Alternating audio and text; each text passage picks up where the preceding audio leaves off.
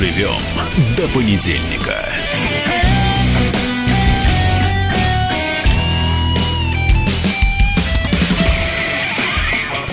Тут, конечно, Милонов должен был про эту тему говорить, про гомосятину, это любимая его история, но, блин, с Милоновым не, не смогу конкурировать, но попробуем Придется в более, более Мордану. спокойной тональности поговорить. С- Сергей, И Наталь- представься. Да, и- Сергей Мордан, Наталья Гончарова. Всем здрасте. Итак, произошло совершенно революционное событие, о котором вы действительно не имеете, не имеете, скорее всего, ни малейшего представления. А Вся Европа кипит, и, наверное, Америка тоже кипит. В общем, выяснилось, что о том, что гомосексуализм не является наслед... а, господи, не то что наследственным, а, не, Гена. не является Гена гене- нету. генетически обусловленным. То есть это, в принципе, концепция, которая продавалась последние 20 лет о том, что люди не, не то, что не виноваты, люди никак не могут даже повлиять на то, что они становятся или не становятся гомосексуалистами. То есть вот рождается там мальчик или девочка, вот у него там набор генов такой, и он раз и стал себе выстригать брови и, в общем, ходить вихляющей походкой. Он не виноват, у него ген такой. Или девочка вдруг решила э, там коротко стричься и разговаривать басом. Она тоже в этом не виновата. Вот, это совершенно не, не испорченный характер, это просто, в общем, так сложилось при там зачатии. Вот. А вышло огромное исследование, вот, если не пересказывать его очень длинно и путно, там точно совершенно там ни генетики, ни биологи ничего не поймут. Речь идет о чем? А, ре- речь идет о чем? А, большая медицинская статистика показывает, что никакой прямой зависимости нет. Причем, как они это исследовали, э, они взяли близнецов, Большое количество близнецов. большое, там взяли. 2000, по-моему, с лишним человек, да, исследовали. То есть вот мальчик и мальчик, девочка и девочка. И если в этой паре э, мальчиков или там девочек кто-то э, гомосексуален, они поняли, что это, ну, вот на этом именно строилось, э, поскольку ДНК у однояйцевых э, близнецов, они одинаково. А самое замечательное, что это исследование очень долго не хотели публиковать, потому что это, ну, если не разрушает целиком концепцию там западного мультикультурализма, вот, то наносит по нему там совершенно чудовищный удар. То есть для нас, в общем, как бы это такая экзотика. а мы, в общем, этот фактор ам, наблюдаем, скорее всего, на нашей отечественной эстраде, где, в общем, людям даже камин делать не надо, на них клейма негде ставить. И, в общем, а, все, кто с этой индустрией соприкасался, те, в общем, совершенно спокойно говорят о том, что пока, ты, пока тебя не распечатали, вот, ты, в общем, звездой не станешь. Там, то, да, мне это люди говорили про Киркорова, мне люди говорили про Лазарева. Вот, это, в общем, как такая инициация. То есть, пока ты не стал гомосексуалистом, дороги в звезды тебе нет. Не знаю, как у женщин, а у мужчин это так. Там это, это совершенно дико распространено в нашей культуре. Поч- Почему это важно для нас? То есть совершенно не с точки зрения там, а, закона о запрете гей-пропаганды, который там, я не знаю, зачем она принималась, а, совершенно не с точки зрения того, о чем говорит там тот же Милонов непрерывно. Я не знаю, зачем он об этом говорит, потому что в повседневной жизни, допустим, даже у меня, там, я журналист, а, вот такой проблемы нет. Я там не соприкасаюсь с этими людьми, чтобы меня вот как-то это не знаешь. коря- коряво- Я не задаюсь этим вопросом. И, слушай, если это меня никак там не касается в моей работе, в моей повседневной жизни, в быту, почему я должен вообще об этом задумываться? Но ты должен задумываться о том, что сейчас тебя слышат твои коллеги или люди, которых ты знаешь, общаешься в том числе и в быту, и они как раз считают себя гомосексуалами. И как-то ты должен взвешивать каждое слово, говоря ам, о том, что это неправильно. Никак- я никогда не взвешивал эти э, слова, в общем, э, ни для кого там это не было секретом, в том числе и для моих там знакомых, приятелей, кто ведет подобный образ жизни. Я не то чтобы об этом Но специально у тебя говорил. есть такие э, Конечно, знакомые да, приятели? разумеется, они, конечно, есть. Но, кстати, среди моих там а, знакомых а, не принято об этом говорить, то есть они это скрывают. Вот, и я- Они это скрывают или они это не афишируют? э, они это не афишируют и скрывают все же. Но это, в общем, люди достаточно взрослые. Может есть- быть, из-за того, что они взрослые? Нет, объяснение совершенно иное. То есть э, я, я просто, ну вот у меня есть, допустим, один приятель, который с этим живет очень много лет, и я с ним достаточно там, не то чтобы близко, но достаточно регулярно общаюсь, то есть я понимаю по каким-то вот э, эмоциональным моментам о том, как он это А он переживает. знает, что ты знаешь?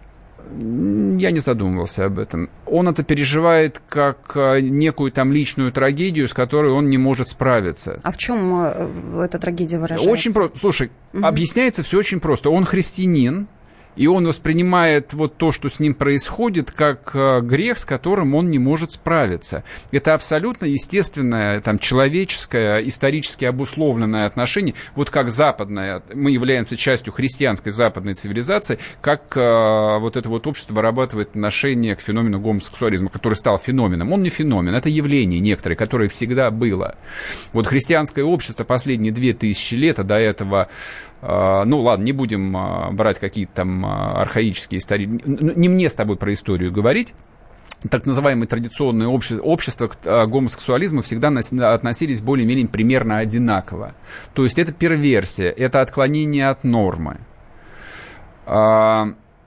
то, что происходит последние, допустим, лет 30, 40, 50, началось, наверное, оно все же в свободных Соединенных Штатах и дальше перекинулось через океан и, наконец, докатилось до нас. И это превращается там в серьезное социальное, социально-политическое явление, то есть эти люди воспринимают себя как некую отдельную социальную группу, они выражают свои интересы. Я причем не могу их сформулировать, то есть каковы их интересы. Я их... Да не какова, они просто говорят, отстаньте от нас, Нет, дайте нам жить. не так все обстоит не так. Они требуют, чтобы их признали нормой. Вот дискурс, на самом Если деле, очень простой. существует таким, это норма. И выясняется, и вот это вот исследование говорит о том, что это не человек существует. Понимаешь, если бы этот ген действительно был, то действительно, ну как ты можешь предъявлять человеку, что он родился, допустим, чернокожим? Как можно человеку предъявлять, что он а, родился какой-то вполне конкретной национальности? А он как не, ты можешь он не, предъявить он... своему приятелю, что он живет в грехе? Да никак, я никак не предъявляю. Вот для меня просто это за пределами нормы. И для него это на самом деле за пределами нормы по-прежнему остается. Но, опять же, для него за пределами нормы мы сейчас э, как бы пытались разобраться, может быть, только потому, что он другого поколения. Может появляется быть. новое поколение, Правильно. которое говорит, я Абс- такой, я существую, абсолютно- принимайте меня таким, какой я есть. Абсолютно верно. Поэтому я и говорю о том, что принятие вот этого а, так называемого антигейского закона по борьбе с пропагандой, оно ни к чему не привело, потому что в поколении молодых это действительно воспринимается как некая альтернативная норма. Ну, по крайней мере, в Москве а, молодые люди, там 20 плюс, относятся к этому крайне толерантно. Вот, это не ругательное слово. Они действительно к этому относятся толерантно. То есть да, даже, даже мои там взрослые дети, когда я что-нибудь там в разговоре допускаю, они, в общем, слегка кривятся. Да, папа опять, в общем, а, тупо и грубо шутит. Вот для них это норма. Вот, хотя они прекрасно знают мою позицию. То есть если- вдруг я об этом серьезно говорю, я говорю прямо, открыто, как я это, к этому Постарайся, отношусь, пожалуйста, но почему я не к этому отношусь. а, не используя нецензурных выражений. Вот сейчас выразить свою позицию. Моя Прямо. позиция очень проста. То есть я, будучи а, православным христианином, к этому отношусь как к греху, как к греховному образу жизни. Многие православные при этом живут в греху. Да, конечно, именно так. Ну, а дальше, собственно, как Может бы... быть, это все-таки не грех? Подожди, как это не грех, если а, там христианство, ну, скажем так... Ну, а, если- где, а, а где эта норма прописана? В христианстве. Вот скажи, где, где это прописано, что это грех? Ты можешь прочитать э, хоть первую, хоть, хоть вторую часть Библии, там об этом, в общем, э, в посланиях апостола Петра, и апостола Павла упоминается в числе грехов э, мужеложество. Оно просто упоминается в числе смертных грехов. Вот, в принципе, это исчерпывающая вещь. Там, с моей точки зрения, человек, будучи христианином, не может толерантно, по крайней не может толерантно относиться к гомосексуализму по очень простой там причине. Ты либо одну, э, одно мировоззрение тогда прими, либо другое. Человек может воспринимать это как, как свою личную проблему, как грех, с которым он не может справиться, вот, и я в данном случае, ну, отношусь, ну, спокойно, слушай, как бы, ну, я общаюсь там с ворами, вот, я знаком с убийцами, я знаком с массой взяточников, а, с прелюбодеями и так далее. Жизнь вообще полна греха, мы все грешники. Но это не значит, что я этот грех должен воспринимать как норму. Ну и уж точно я согласен с, с тем, что не нужно пытаться брать на себя роль некого универсального судьи, которая там а, вот а, определяет вот это вот грех смертный, поэтому там ты Да нету- мерзавец. ну, перестань. да. С чего ты Да, взял, что а, а это- а этот грех вполне терпимый. Ну, в том-то и дело, что нету мужеложества в числе смертных грехов. Так же, как нету не убей. Есть, есть, Нет. есть. Чревоугодие есть. Блуд Наташ, есть. не спорь, есть. Просто не спорь, это Гнев факт. есть, уныние есть, тщеславие есть, высокомерие есть, вот это гордыня, Там гордость. список очень длинный. Мужеложество, гортаннобесие, гортыня, злословие. То есть вот если ты э, возьмешь там любую брошюру «Последование к святому причащению», там все это в изобилии есть. На, любом, а, на любой исповеди перед тем, как перейти к причастию, любой гомосексуалист должен священнику рассказать о том, что он практикующий гомосексуалист. И дальше, в общем, это дело священника. Там это на его совести остается. Простить человеку этот грех, там и допустить его к причастию или, Ну, или не допустить. грехов, Серёж, ну, я, нету. я- я- я не священник, как бы я там не, не смогу об этом рассуждать, то есть это вопрос. Но с точки зрения логики там очень, очень просто. Человек, когда кается, он, а, а, в принципе, обещает, ну, Господу Богу отречься от своего греха. Но если он не собирается от него отрекаться и говорит, батюшка, я гомосексуалист, это нормально. Ну, в таком случае, чувак, А что батюшка скажет? на улицу, не знаю, я же не батюшка.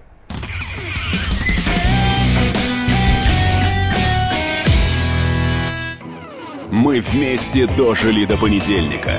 Вовремя рассказали тебе о главном во вторник, среду и четверг. А теперь встречай пятницу. На радио «Комсомольская правда» новая программа. Каждую пятницу в 8.00 Сергей Мардан и Надана Фридриксон. Три часа самого острого эфира.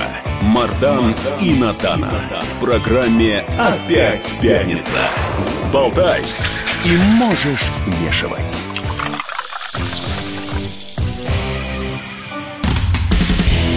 Доживем до понедельника. Почему эта тема актуальна, почему эта тема важная? Там, мы бы ее не делали бы важную, как бы я в данном случае имею не нас с тобой, а, скажем, ну вот э, некое там сообщество людей, э, для кого это не норма. Вот, то есть, если бы мне эту повестку лично мне там не навязывали как некий фактор жизни, если бы действительно не было этого пресловутого гомосексуального лобби, как это, это звучит, конечно, может быть анекдотично, но это не анекдотично, это факт. Допустим, люди, которые работают э, там, ну, в театральной индустрии, вот, они бы рассказали сильно больше меня, как устроено пресловутое гей-лобби. Вот, они бы назвали бы там целый список московских театров, где главные режиссеры гомосексуалисты. Начинай. Вот, ну, театр Евгения Миронова, например. Так, дальше. Вот, в театре Евгения Миронова невозможно представить себе пьесу, в которой бы рассказывалось о настоящей любви мужчины и женщины. То есть они поставили бы Ромео и Джульетта, но исключительно в том виде, что а, Ромео убивает Джульетту и съедает ее. Вот это вот эта концепция, это подход а, там театра Евгения Миронова. Посмотрите на репертуар, допустим, Се- Гоголь-центра. да, Серебренникова. Вы, ты, ты видела там а, историю настоящей любви, не вывернутую наизнанку? Это всегда больной взгляд Ну, на ты говоришь естество. про с- э, список театров. Еще продолжить можешь этот перечень?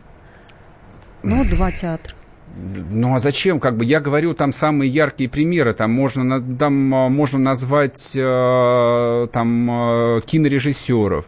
Вот, которые там а, двигают, в общем, людей, исходя там из а, своих отношений, либо там это любовники там каких-то их приятелей. Это сообщество есть. В мире культуры есть, это, это серьезный фактор, он сильно влияет. С, ни- с Насколько- ним нельзя вот не считаться. я- Допустим, да, да, раб- да, да, раб- с ним раб- нельзя не считаться. Но насколько он мешает? Конечно, мешает. То есть, рабо- Чем он тебе мешает? Ну, работая я, допустим, в шоу-бизнесе, в каком-то entertainment'е, для меня это была бы проблема. То есть я бы сейчас не рискнул бы произнести эти слова, потому что для меня там закрылась бы масса дверей. Меня перестали принимать бы очень влиятельные люди. Ты не можешь не считаться с этим. То есть я не знаю, допустим, ну, в бизнесе это не так. В бизнесе вообще всем плевать, кто ты такой, какого-то цвета, какой-то национальности и с кем ты трахаешься. Все равно. Вот, а слово вот на букву П нельзя же произносить в эфире? Или Нельзя. можно? Жалко, нельзя. А, но, как говорил один мой знакомый, неизвестно, кто еще больше гомосексуалист. Ну, вот в контексте того, кто как э, там исполняет свои обязательства, обещания и так далее. Ну, тут просто другая модель ценностей и другая система отношений. Но даже в бизнесе лично я сталкивался а, с такими структурами, где, допустим, вот первое лицо гомосексуалист, ну не то, что как бы открытый, то есть ему не нужно делать никакой камин но все это знают. И вокруг него куч, сразу возникают, кучкуются эти люди. Допустим, я знаю историю, почему одного человека там не взяли на работу там, в большую компанию, спросили акционера, почему ты его не взял, он же, он же профессионал. И все знали, что он профессионал. Говорит, ну он, он же гей. Ну и что? Говорит, ну они, во-первых, ведут себя как бабы, очень истеричные, а потом вокруг них сразу возникает вот это вот больное сообщество. Они, они тащат Ты своих. Ты только что говорил, что в бизнесе не имеет никакого значения. Э, серьезного нет, это скорее исключение из правил, потому что бизнес более жесткий, а, то есть там есть универсальное мерило под названием деньги, и в принципе, по большому счету, тебе все равно с кем иметь дела. Вот вообще, то есть, кто перед тобой... Но главное, чтобы да. либо в хорошем смысле, либо да, в плохом. Да, условно говоря, китаец, ингуш или гомосексуалист, тебе абсолютно все равно. Вы либо заключили сделку, либо нет. И дальше как бы у вас да, даже отношения, если сохраняются, они не личные, это деловые отношения. Даже если вы вместе сходили в баню, вот, совершенно не обязательно заказывать проституток или проститутов, а если деловых, есть такое да, слово. А в деловых качествах как-то отражается, что мужчина, э, он гомосексуалист? По моему, по, по, по моему опыту это никак не отражается. То есть э, есть, конечно, некие особенности, но связанные там с личным общением, вот с формированием там личного ближнего круга, но поскольку в бизнесе люди взаимодействуют с огромным количеством очень разных людей, то есть это очень сложные многоуровневые коммуникации, здесь произвести а, там а, отбор как бы вот с этими там мы имеем дела, а с этими не имеем, просто физически невозможно. То есть даже говоря, допустим, там об этнических компаниях, которые там факт есть, там есть, не знаю, там армянские компании, еврейские компании, ингушские компании, они и берут на работу людей самых разных и заключают сделки там, э, с, там, с, с кем угодно, если это выгодно. Вот, это отдельный фактор, просто который там ты учитываешь, он, он для всех есть, он очевиден. Вот ровно то же самое и здесь. А, но это меняет, а, в принципе, культурную диспозицию, то есть э, политический гомосексуализм, я вот такой угу. термин там предложу, он существует как фактор именно общественной жизни. Он агрессивный, то есть это вот это пресловутое окно Авертона, оно непрерывно расширяется. То, что для нас было совершенно неслыханным там еще 10 лет назад, еще 10 лет назад никому бы в голову не пришло бы, а, то есть говорить о том, что в России, там, в гомофобной стране, в страшной, там, православной, там, мракобесной стране это возможно, это возможно. Вот сейчас это факт. То есть ты едешь в метро и не удивляешься, когда видишь там девочек, которые целуют целуются открыто. Это правда. И даже меня это уже не, не шокирует. Смущает. Я это довольно часто вижу. То есть, если бы я увидел, увидел там целующихся мужиков, наверное, я бы напрягся бы гораздо сильнее, и масса людей вокруг бы напряглась бы. Поэтому они предпочитают все же в метро не целоваться, потому что на всякий случай, чтобы челюсть не сломали. Вот. А девочек никто не тронет, то есть, ну, к этому же более толерантное отношение. Ну, так мы возвращаемся, значит, тебе это не мешает. А, для... Тогда нужно несчастных я... геев оставить в покое ну, во-первых, они совершенно не несчастные, они себя не считают несчастными. И, в Но общем, твой товарищ да, себя поли, считает поли, несчастным. Поли, ну, слушай, как бы есть мой товарищ, а есть, э, допустим, Антон Красовский, который свой персональный гомосексуализм сделал профессией. Но вот, он много лет продает. жил с этим, не афишируя. Да, он страдал, да, и однажды, а вы... может, он страдал? и однажды вынужден а был... может, он страдал, но ты же не знаешь. Да плевать, не страдал он или нет. Факт то, что он сделал это своей профессией. То есть я не удивлюсь, если завтра он изберется в Государственную Думу и создаст там отдельное движение «Геи за демократию» или «Геи за Путина». Вот я этому не удивлюсь. Он это продает. Это так называемая точка дифференциации, точка это отличия. Это называется политическим гомосексуализмом? В, в, в какой-то степени. Нет, это не политический гомосексуализм. Просто когда тебе нечего продать, когда у тебя нет позиции, то есть, ну, ты никому не интересен, ты никому не важен. Но я такой, окей, хорошо, ладно, ну хоть чем-то там, его на шоу там можно приглашать, он может там разговаривать об этом, вот, бороться со СПИДом и прочее. Но главное, много кто со СПИДом борется. Но главная фишка в том, что Антон Красовский открытый гомосексуализм. Это точка отличия. Итак, эта работа, о которой мы сейчас говорим, считается крупнейшей. Она была сделана еще в 2010 году. И э, я сейчас э, поправлю себя. Она охватывала почти 4000 пар близнецов. Это все было в Швеции проведено. И показали... В толерантной Швеции. Можешь да, себе представить? Что наследственный компонент может объяснять более трети вариации признаков у мужчин и около 20% вариации у женщин. То есть сексуальная ориентация наследуется примерно так же сильно, как леворукость. Вот если простыми словами. Это, да, простыми словами, это значит, что если ты э, там родился левшой и пишешь э, левой рукой, в принципе, если тебе регулярно давать по почкам, ты научишься писать не и научишься. правой рукой. Научишься. Ну, не вот. научишься, есть это масс... все равно, что есть, сексуализм есть масса людей, лечить. есть масса людей, которые там одинаково работают Хорошо. обеими руками. Хорошо, ты сегодня был в роли э, Сергея Лаврова. Что бы ты сейчас сделал, чтобы Лаврова? защитить... Да. Ты сегодня говорил, как нужно выстраивать отношения с Польшей. Так. Вот, э, теперь... А Польша и гомосексуалисты, какая связь? Там а, у Час назад мы говорили сильно, об этом. Сейчас примерим на тебя другую роль. От тебя зависит принятие решения в этом вопросе. Что бы ты сделал Нет, на никак... государственном ну, уровне? Ну, во-первых, как бы я точно не стал бы принимать э, закон о борьбе с гей-пропагандой, потому что это вот пример пустого закона, который непонятно зачем придумали. Но который... И который, который не работает. От он не... Слушай, факт остается фактом. Дети московские, я причем подозреваю, что дети в, в больших городах относятся к этому примерно так же, они к этому относятся толерантно, как к норме. Вот. И э, они относятся к этому как к норме по двум причинам. Во-первых, родители об этом э, не хотят говорить, не умеют говорить, и родители точно так же не знают, что об этом говорить, потому что, ну, как бы мы страна тотального невежества, мы давным-давно ничему не учимся и ничего не читаем, кроме там тупых постов в соцсетях, мимасов каких-нибудь дебильных. Но я надеюсь, что, по крайней мере, вот после этого исследования, которое там разлетелось по сети, их родители прочитают о том, что да, это... Да на... не просто по сети это, оно это, разлетелось, оно по это, научному миру разлетелось. Это, это наука, это факт. Это факт, который признан учеными. И я считаю, что как бы это довольно важная вещь, которую до, до детей важно донести, что там, де, там девочки, мальчики, как бы нет, нет никакого гена, нет, люди не рождаются такими. Это как и всегда, это как и все в человеке, это результат свободного выбора. Ты выбираешь белое или черное, ты выбираешь добро или зло, ты выбираешь либо грех, либо благочестие. Вот это из той же самой серии. Как объяснить ребенку, маленькому ребенку, который стал сомневаться, ну, маленький ребенок, ну, хорошо, в 10-12 лет, да, вот я общалась со своим приятелем, он э, довольно известный человек, uh-huh. и он рассказывал историю, когда он почувствовал, что он не такой, как все, ему было 12 лет, а он, причем мы из детского дома его усыновили. И он не мог разобраться долго в себе. И он признался, что да, он не такой, как все, когда ему было 25 лет.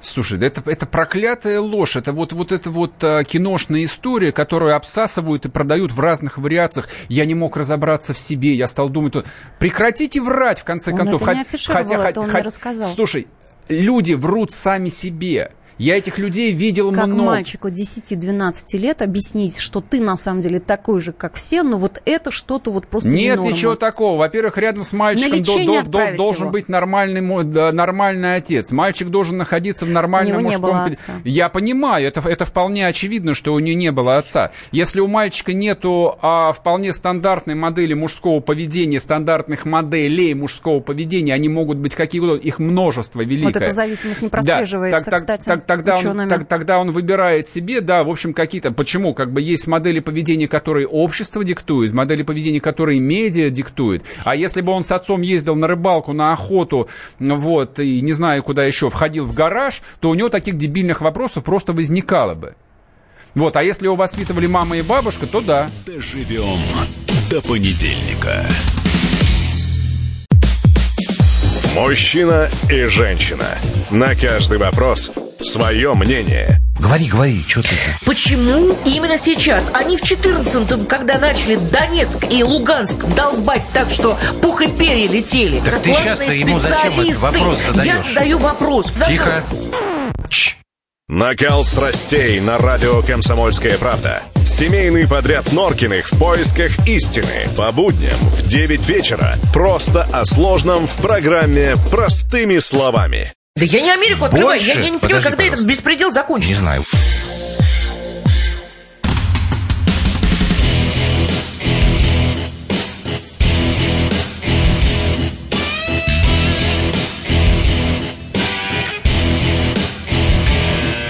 Доживем до понедельника.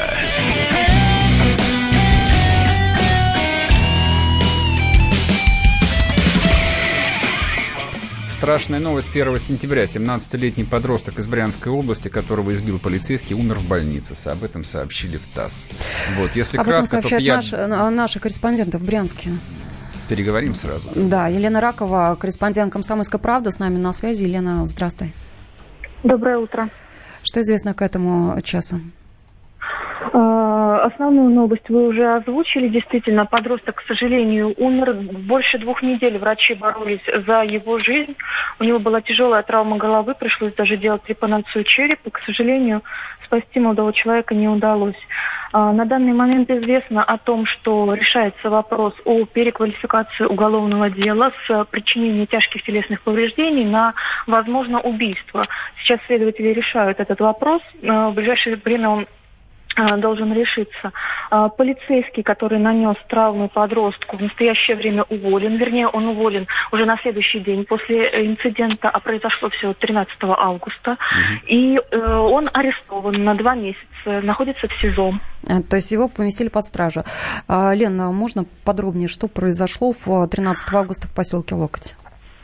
Эм, да, конечно, в тот вечер, дело было около 10 часов вечера, э, группа подростков отдыхала в летнем кафе на веранде э, местного популярного кафе в небольшом нашем поселке Локоть. И э, к ним подошел нетрезвый мужчина. В тот момент ребята не знали, что это был полицейский, потому что он был не на службе, не в служебной форме. Мужчина завязал с ребятами разговор. По их словам, он начал к ним придираться, пытался пытался как-то зацепить их, вывести на скандал, но ребята не поддавались, и тогда а, один из э, ребят встал э, поговорить по, просьбе полицейского, он встал поговорить с ним в стороне. Полицейский начал с ним припираться и распустил руки. Молодой человек неудачно упал после одного из толчков, после одного из ударов и э, ударился головой о ступеньку сразу же вызвали скорую, приехали родители молодого человека. А, полицейского долго не удавалось утихомирить, э, даже его коллегам. Они пытались его уговорить около получаса просто сесть в машину и уехать в дежурную часть. А, вот в течение получаса все это длилось, потом они его все-таки э, усадили в служебный автомобиль и увезли. Вот. С тех пор за жизнь мальчика боролись врачи, как я уже сказала. Его положили в Брянскую областную больницу, сразу перевезли, потому что состояние его было тяжелое. Уже в машине скорой помощи сразу после инцидента он впал в кому. Ему провели сложнейшую операцию. Родители сутками дежурили возле областной нашей больницы. К сожалению, их не впускали в реанимационное отделение но они контролировали, э, следили за ситуацией, и 31 угу. августа стало известно, что мальчик... Лена, значит, смотри, подростку 17 лет, полицейскому 36. А, а, мы да. давай а, вот по фактам все раз, расставим, да? Полицейский находился в состоянии опьянения, это первое, да. и не находился при исполнении. Нет, не находился. Он был в гражданской одежде. Спасибо. Елена Ракова, корреспондент «Комсомольская правда» в Брянске, была с нами на связи. В этой истории э, вот что важное, вот в этом рассказе э, нашей корреспондентки. Дело совершенно не понятно, что он был не на службе, он был один в гражданке, вот, но почему важно, что это полицейский? Они 30 минут его уговаривали сесть в машину. То есть парня уже увезла скорая без, создания, без сознания, они его уговаривали сесть в машину. То есть, по идее, они должны были его скрутить, вот, дать ему в печень примерно как тот ОМОНовец на позапрошлой неделе в Москве, чтобы расслабить его как следует. Они его полчаса уговаривали. Это вообще как может быть? Этого никак может быть, потому что когда, они, когда приехал наряд, он им тут же показал удостоверение, что он свой, вот, и они с ним разговаривали как членом полицейской корпорации. Вот что происходит.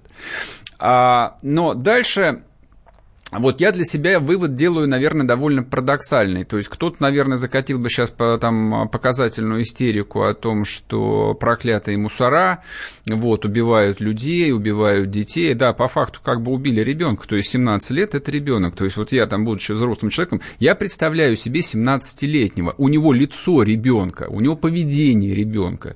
То есть бить его смертным боем, чтобы ему пришлось там делать трепанацию. То есть рассказ про ступеньку – это пусть они в пользу бедных оставит себе. То есть он явно бил его смертным боем, просто, скорее всего, ногами, там в полном беспамятстве.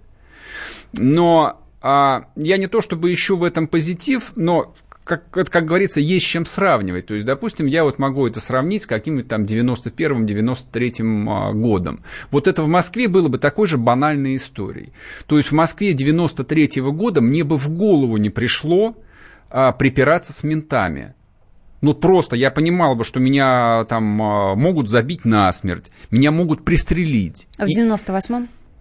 А в 98-м я уже не помню, но я могу сказать, что сейчас. Я сейчас... Нет, Мос... подожди, давай по порядку. В 98-м ты не помнишь. Когда, а, когда, на твой взгляд, произошла трансформация или она не происходила? В 2000-е. Она, произо... она, она, собственно... Это связано с той самой реформой полиции, милиции? Да, безусловно. Безусловно. Я считаю, что полиция прошла совершенно... Милиция, там, полиция, неважно, как ее назвать.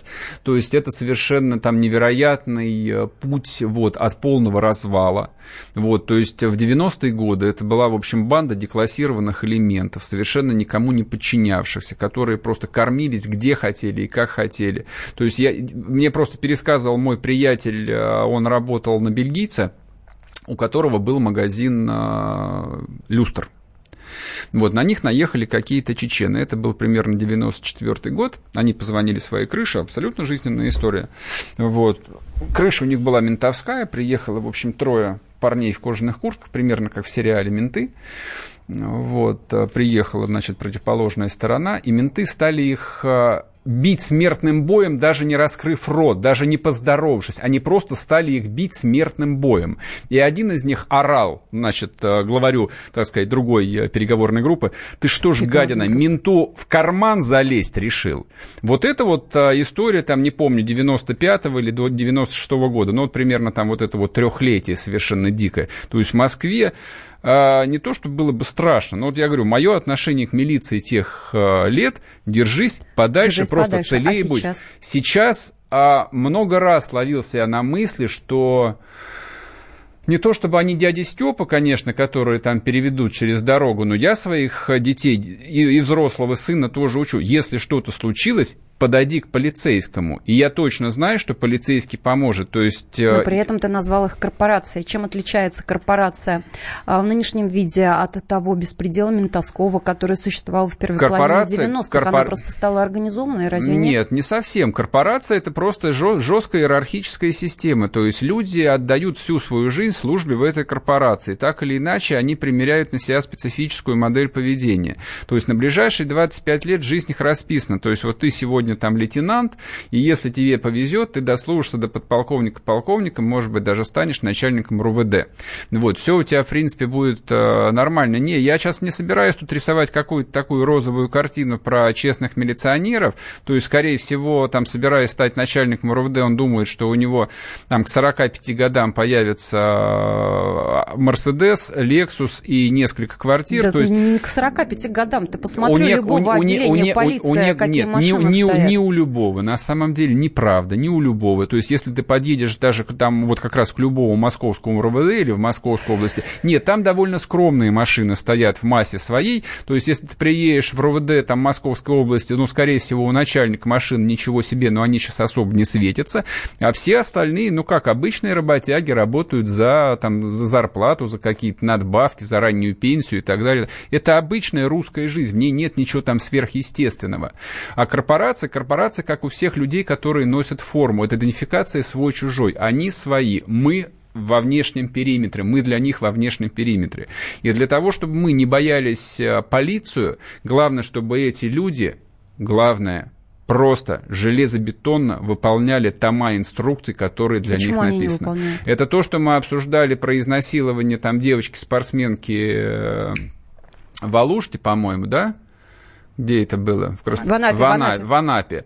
Вот. Там очень простой разговор. То есть, если... то есть обсуждение было, не было, оговор, не оговор. Все очень просто. Если бы полицейские действовали по инструкции, как они должны быть, этой истории не случилось бы. Полицейский – это всегда ходячая инструкция. Тогда и... объясни, чем это отличается от а, полиции, вернее, милиции первой половины 90-х? Потому что в первой половине 90-х никаких инструкций, инструкций не сейчас было. Даже Полиция... если они существуют, по ним не действуют. Нет, Кстати, они, полицейских тех уже уволили, в Москве, в, в, Москве, в Москве почти всегда это действует. То есть последний опыт моего взаимодействия с полицией, причем я даже не о ГАИ говорю, ГАИ это вообще, московская ГАИ это самая вышкаленная сейчас а, система. То есть они практически не кормятся. В хорошем смысле. В хорошем смысле. Да, в общем, а, и по-прежнему можно дать денег и уехать за пересечение двух сплошных, но никто у тебя точно не будет вымогать, как это происходит там в Краснодарском крае, допустим. Нет, это стрёмно, это страшно, их пасут, они выключают камеры, они очень боятся, что там, там служба внутренней безопасности, то есть это тоже постепенно уходит. Но обычные там полицейские, следователи, дознаватели и прочие, которые стоят по отделениям, нет, ты приходишь, у тебя какая-то проблема, неважно, разрешение на оружие там или заявление, у тебя его чинно принимают и отрабатывают. Не уходите, вернемся через паузу.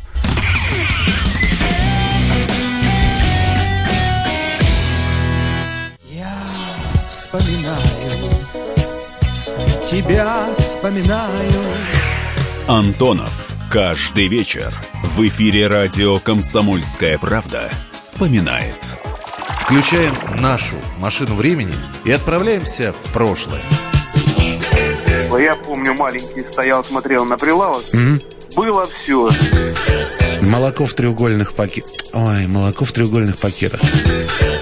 Мороженое вкусное. Потрясающе, потрясающе.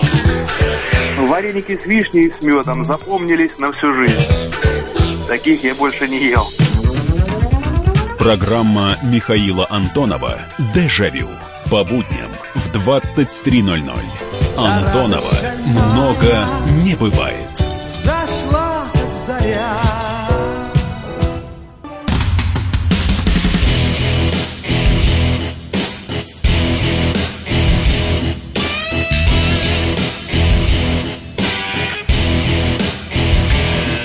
Доживем до понедельника.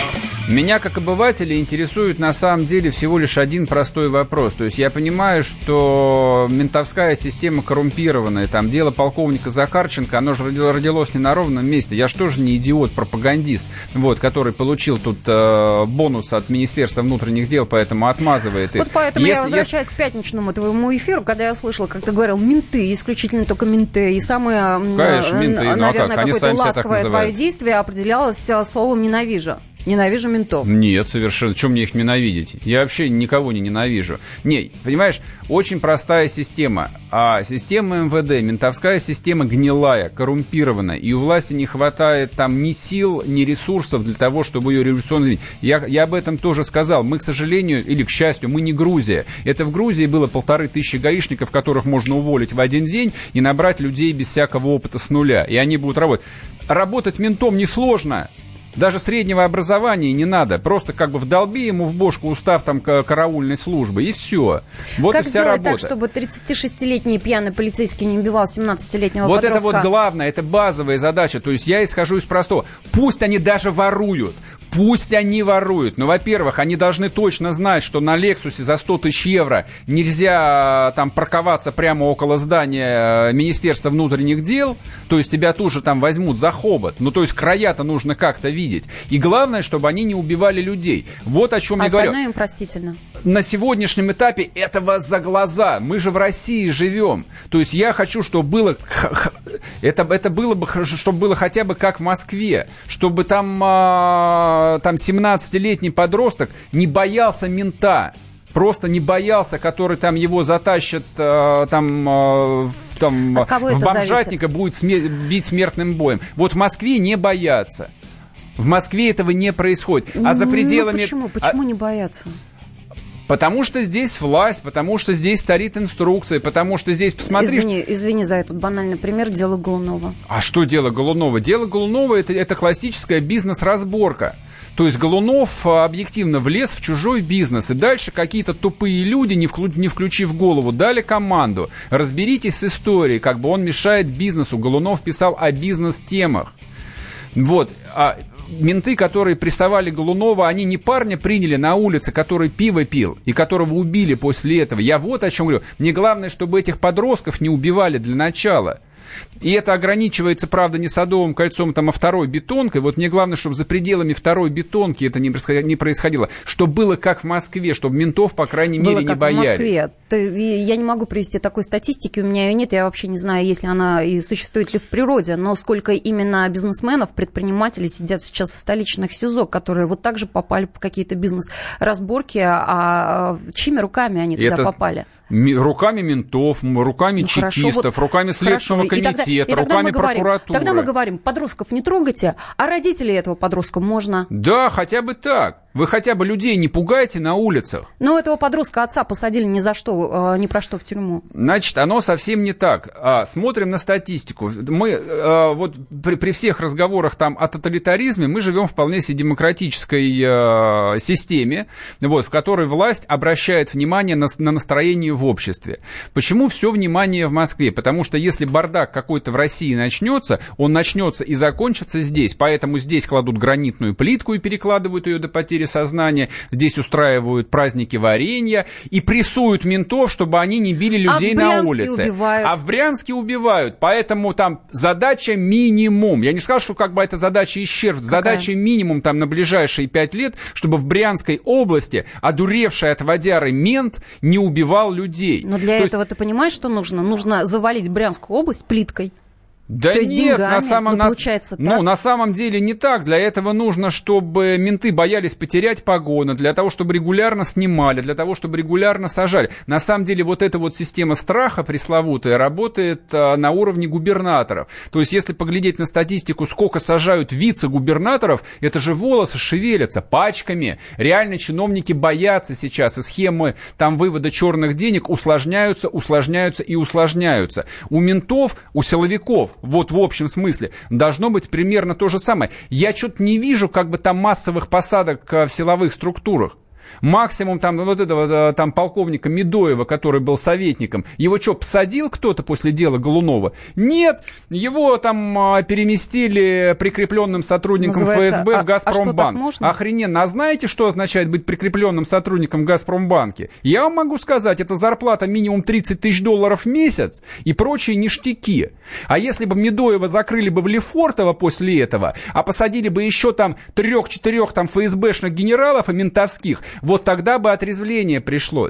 Проблема-то в том, что силовики по-прежнему ничего не боятся. Чиновники боятся, а силовики пока что по-настоящему не боятся. А раз не боятся генералы, не боятся и сержанты, и старшины, и лейтенанты. И ему ничего не будет за это. Поэтому вот этот вот ППСный наряд, который приехал за этим пьяным ментом, полчаса с ним разговаривал, говорю, Вась, ну давай поедем, нормально решим вопрос. Че ты, как этот?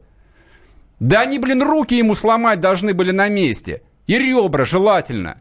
Потому что в этот момент, когда он убил человека, у них в головах должен включаться тумблер, что он в этот момент перестает быть ментом.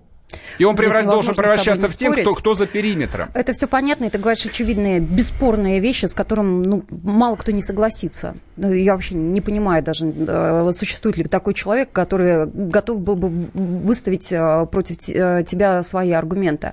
Александр Богомаз, губернатор Брянской области, что он сейчас может сделать в этой Да ситуации? ничего, никто, сейчас никто, ничего не может сделать. Ну, Человек хорошо. умер. Это значит, проблема не имеет технического решения? Проблема имеет техническое решение, только она даже технически не решается, потому что после истории там а, Цапков должны были там пересажать все руководство УМВД Краснодарского края. Там что, пересажали кого-то? Не помню я, потому что никого не пересажали. И если бы в Брянской области после этого события перетряхнули бы опять-таки все областное УВД, возможно, это как-то на кого-то повлияло бы. Не перетряхнут. По, по той э, вертикали власти, по силовой должно проходить? Да, абсолютно. Только, только карательная система может повлиять на людей, которые в рамках карательной системы работают. Возмездие неотвратимо. Любой командир части военной всегда знает, если у него солдат получил письмо от девушки и застрелился в карауле или сбежал, то нахлобучат за это командира части и снимут за него погоны. Это, между Ровно- прочим, принцип Колокольцева ровно, был наказать не ровно только та, виновного, но та и его же самая система должна работать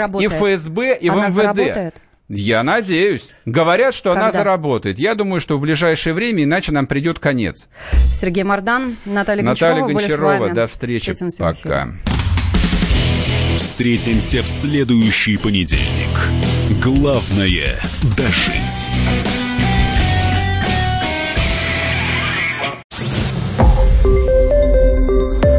Радио «Комсомольская правда».